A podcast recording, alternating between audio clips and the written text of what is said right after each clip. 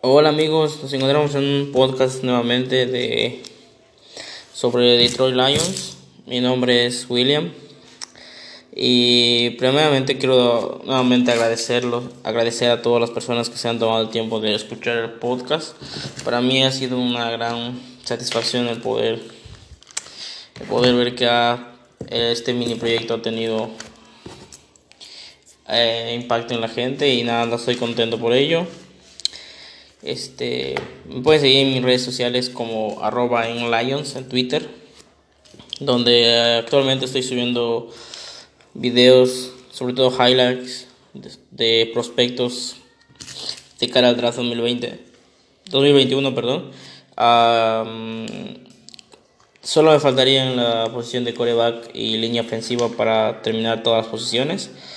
Y nada, este, pueden echarse un vistazo ahí para ver algunos prospectos que eh, en abril, si quieren en este mes que viene, podamos fichar.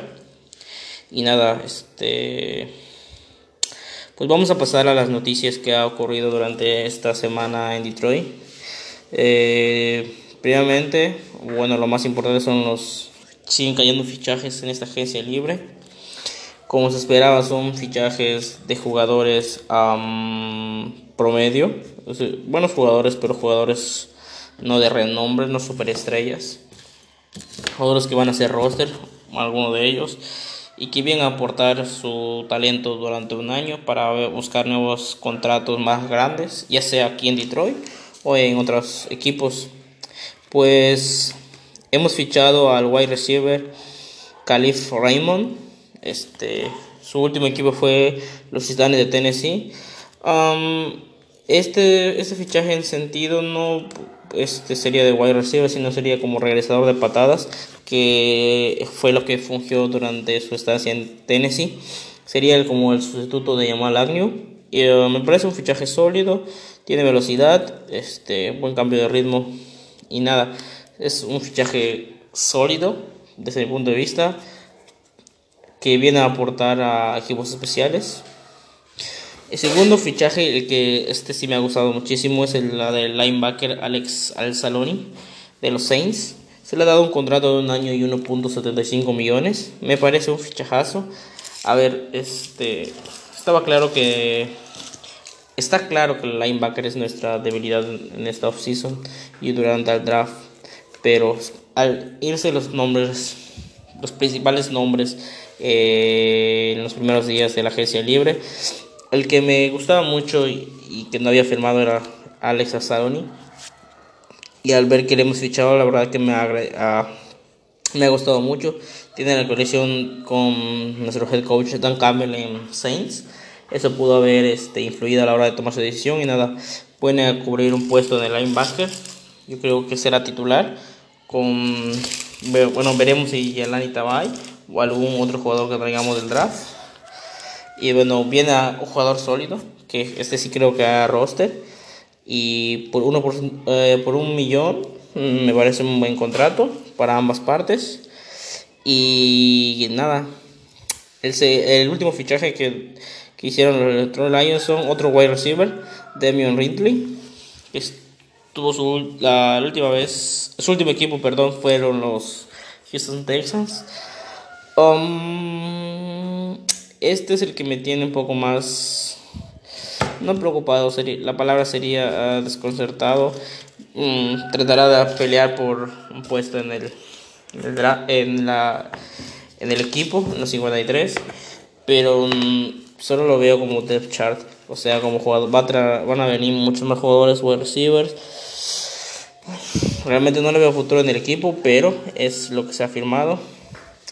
Este, y nada, creo que seguimos, uh, nos siguen faltando secundarias, sobre todo safety.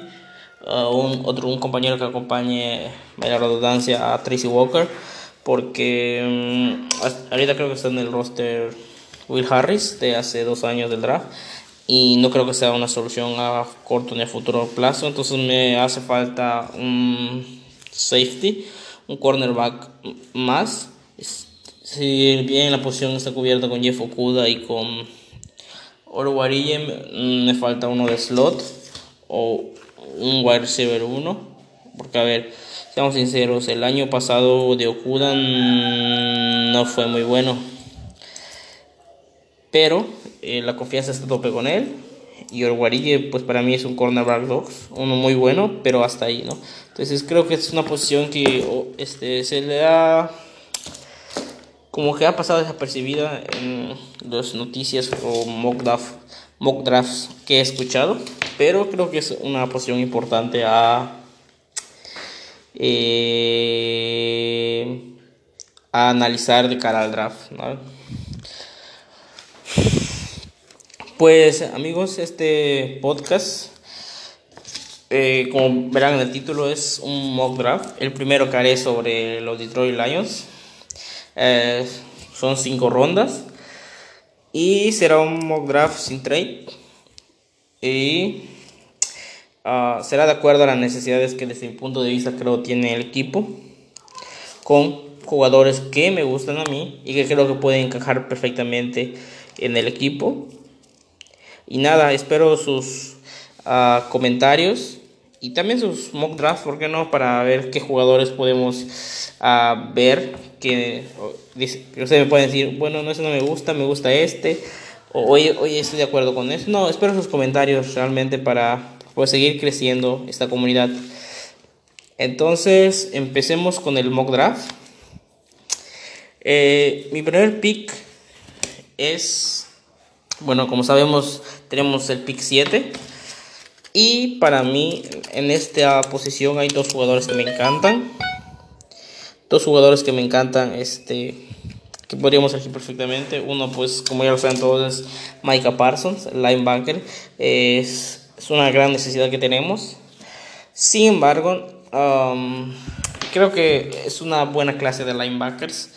Hay profundidad en el draft. Entonces, Voy a ir con la segunda necesidad que creo que tenemos, que es la de wide receiver, porque actualmente no tenemos un wide receiver 1, quizás ni tengamos un 2. Bueno, Cephus, entre Cephus, entre Brashad Perryman, entre Williams, eh, puede ser el 2 y el 3, pero no tenemos un claro fijo, un wide receiver número 1 fijo. Entonces, mi primer pick que yo creo que debemos tomar en el pick número 7 es el wide receiver Jalen Waddle de Alabama.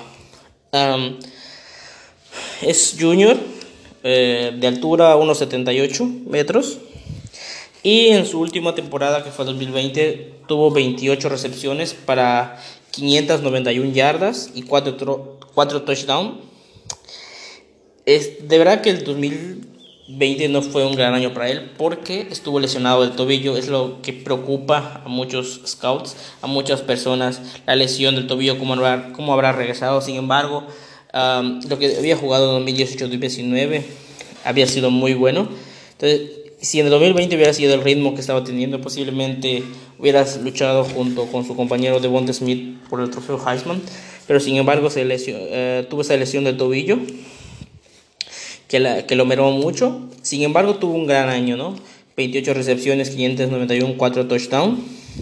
Las ventajas que le veo a Jalen Waddle son que tiene una gran aceleración y una gran velocidad, es decir, puedes darle el balón en 5, 6, 7 yardas y él te la va a convertir en 15, en 20 yardas. O sea, un juego pases cortos como eh, hemos visto a Jared Goff eh, funcionar con Sean, este, con McVay. Entonces, él tiene la capacidad de darle, lanzarle un pase corto de 5 o 6 yardas y convertirlo en una jugada de 30 40 yardas. Ese es el potencial que yo le veo.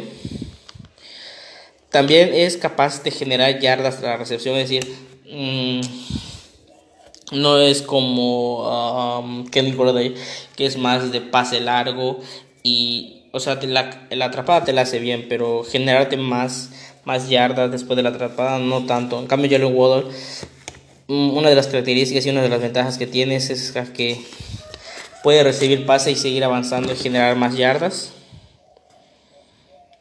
Es un wide receiver 1 para mí, o sea, de un wide receiver que de lo que necesitamos. A ver, si no, mi, mi wide receiver favorito es Jamar Chase de LSU. Sin embargo, no creo que nos llegue a al pick número 7. Y mi pick y mi wide receiver número 2 es Jalen Waddle, que para mí sería una gran elección en este, en este punto.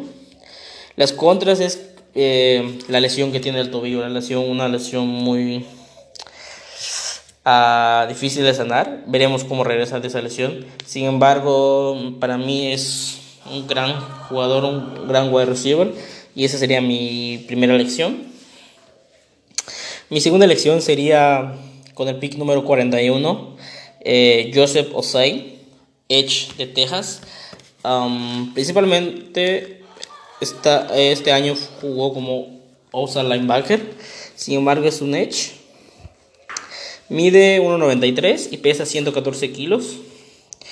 Eh, el año pasado eh, tuvo 5 sacks, 25 tacleadas eh, él solo y 54 combinadas.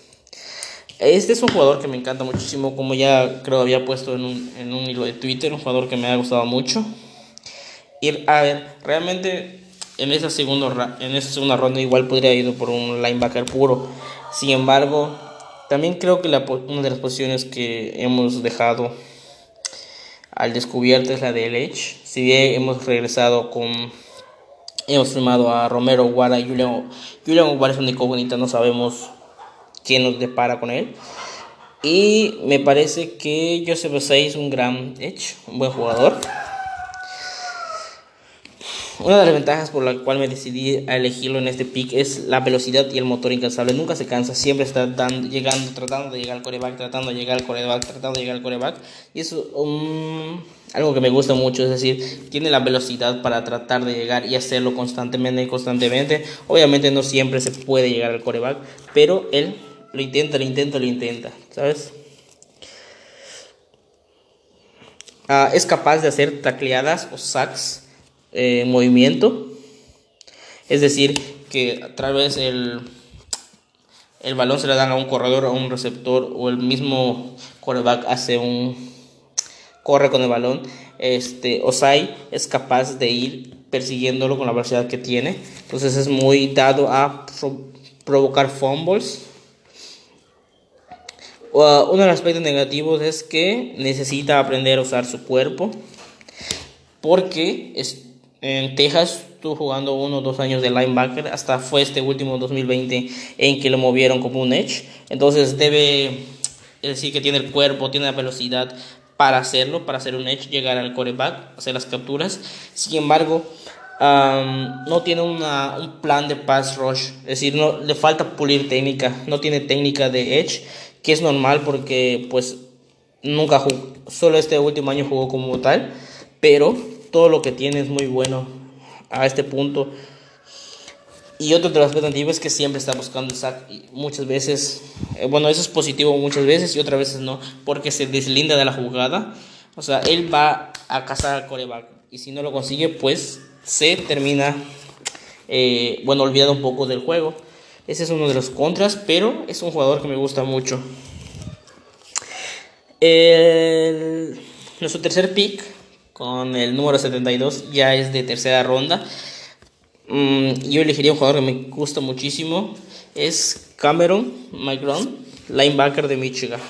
Es un junior de 1,85 metros, 107 kilos, y el año pasado tuvo 15 tacleadas eh, y 26 combinadas y medio sack. A ver, este es un jugador que me gusta porque es un linebacker, ahora es bueno, o sea, no, no voy a decir que es un gran linebacker, que es el mejor de la clase. Ahorita sería un linebacker cumplidor, pero es un proyecto futuro que en uno, dos, tres años, uno o dos años, perdón, sería, desde mi punto de vista, una estrella o un linebacker sólido en esta liga. Entonces, como estamos en una reconstrucción, es el tipo de jugadores que yo creo que se deben draftear en, eh, eh, en este año, jugadores con potencial, que sean buenos, pero que tengan un potencial este, eh, más alto. Entonces, es un jugador que me gusta muchísimo. Como mencioné, como mencioné anteriormente, es un proyecto futuro, ya que solo ha jugado 19 juegos eh, en Michigan como linebacker. Eh, por lo mismo es un jugador irregular. Es bueno cubriendo el slot y es bueno parando la carrera. Uno de los principales cosas que me gusta él es que es bueno este, leyendo la jugada y tratando de, desde su posición de linebacker, llegar al coreback. Como le mencioné anteriormente, es un jugador muy irregular, pero si se lo llegamos a pulir, tendríamos una estrella o un jugador sólido que de lo que necesitamos. Eh, nuestro, penúltimo pick uh, sería Andrés Cisco, safety de Syracuse. Eh, el pick 101 es un junior de 1,83 metros, 94 kilos. Tuvo este, dos intercepciones y siete pases defendidos. Lo mismo otra vez con como el problema de Jalen Waddle. Para mí es un gran jugador, sin embargo tuvo una lesión de tobillo que hizo que bajara su rendimiento. Sin embargo, si se puede regresar de esa, si puede regresar bien de esa lesión, para mí es un jugador uno de los safeties sería para mí un robo en esta tercera posición porque es un jugador que tiene una buena lectura del juego, sabe leer los ojos del coreback, sabe leer dónde va la jugada, es agresivo en el sentido de ir a por el balón y por el jugador, no también este, siendo excesivo, es un jugador agresivo y eficiente para hacer las tacleadas, que mucho fue de lo que sufrimos esos años con Ma Patricia, que no podríamos taclear a nadie. Y es un safety bueno en cobertura, bueno para cubrir el pase, Ah, para, es un buen, es físico también contra la carrera. Y como les mencioné anteriormente, lo malo es la lesión que tuvo en el tobillo. Pero si puede regresar de esa lesión bien, para mí sería un robo en esa tercera posición. En la cuarta ronda con el pick 114, me gusta Israel Mukwamu, cornerback de South Carolina. Mide 1.93 pesa 92 kilogramos y este año tuvo dos intercepciones y seis pases defendidos. Es un jugador, es un jugador atlético, largo y un jugador físico. Es bueno en cobertura de zona. Y lo que me gusta mucho de él es que tiene buenas manos para la intercepción. Si bien este año uh, solo tuvo dos intercepciones, bajó su productividad. En el 2018-2019 combinó para más de 8 intercepciones, o sea que es tiene unas manos seguras para eh, el momento de hacer la intercepción. No se le va a caer el balón, ¿sabes? Tiene unas buenas manos. Es un jugador versátil, lo puedes mover en el slot, lo puedes mover en el exterior. Lo único malo de él es que Mm, su momento de cadera no, no está pulido. Y como los otros dos jugadores vienen una lesión que le hizo bajar su rendimiento. Sin embargo, para mí es un gran jugador, un jugador que me gustaría mucho. Realmente no creo que caiga en esta cuarta posición, podría salir en la tercera ronda fácilmente, pero si llega al pick 112, no, no dudaría yo en seleccionarlo. Y para terminar con nuestro pick de quinta ronda en el 153, otro receptor, uno para jugar en el slot, Cornel Powell, wide receiver de Clemson. Tuvo 53 recepciones, 882 yardas y 7 touchdowns. Es decir, la productividad ahí está, la tiene. Si bien es cierto, muchos dirán que, bueno, con Trevor Lawrence, prospecto número de draft, las cosas son más fáciles. Um, esos números no los pone cualquiera. Entonces, o como mencioné de Mukwamu, no creo que llegue a, esta, a este pick, pero si alcanza a llegar por cae por alguna otra circunstancia, me gustaría este ficharlo, ¿no? Bueno, amigos, este sería mi, mi primer mock draft de, de, los Detroit Lions. Este, estoy abierto a escuchar sugerencias, críticas, este, decir, oye, yo tenía este jugador en, esta, eh, en este pick, o me gusta este pick. Este, estoy dispuesto a escucharos y a debatir este, sobre Detroit. Estamos prácticamente a un mes de que empiece el draft.